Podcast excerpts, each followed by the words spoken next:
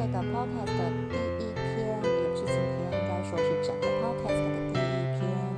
那之后呢，就会试着用这样子的方式记录一些东西。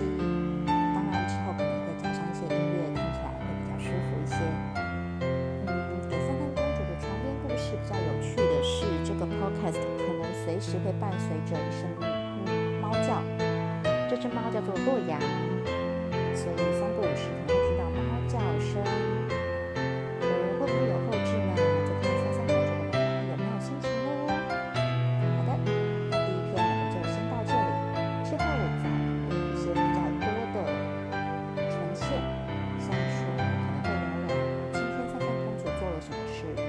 或者是妈妈想要讲的故事。先这样喽，拜拜。